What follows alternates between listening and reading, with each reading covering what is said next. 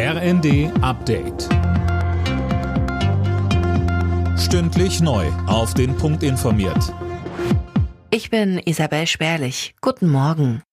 Red Bull-Gründer Dietrich Matteschitz ist tot. Er wurde 78 Jahre alt. Matteschitz hatte rund um die Marke Red Bull ein Sport- und Medienimperium aufgebaut.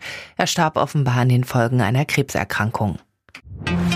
Chinas Staatschef Xi zementiert seine Macht. Er hat sich für eine dritte Amtszeit als Generalsekretär der Kommunistischen Partei wiederwählen lassen.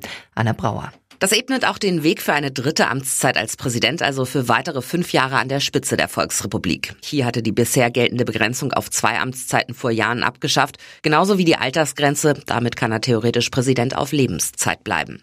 Immer noch Fragen wirft der Zwischenfall mit His Vorgänger Hu Jintao auf, der vom Parteikongress quasi abgeführt wurde.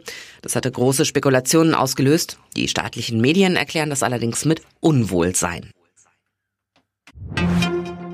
Bei einer Solidaritätsdemo für die Protestbewegung im Iran sind in Berlin rund 80.000 Menschen auf die Straße gegangen, deutlich mehr als erwartet. Laut Polizei verlief die Kundgebung überwiegend friedlich.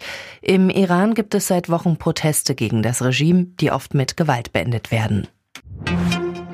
Die Ergebnisse der Fußball-Bundesliga Gladbach Frankfurt 1 zu 3, Dortmund Stuttgart 5 zu 0, Hoffenheim Bayern 0 zu 2, Augsburg Leipzig 3 zu 3, Freiburg Bremen 2 zu 0 und Leverkusen Wolfsburg 2 zu 2.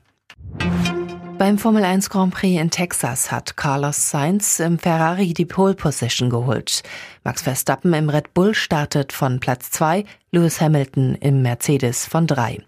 Sebastian Vettel geht von Platz 10 ins Rennen, Mick Schumacher von Platz 18. Alle Nachrichten auf rnd.de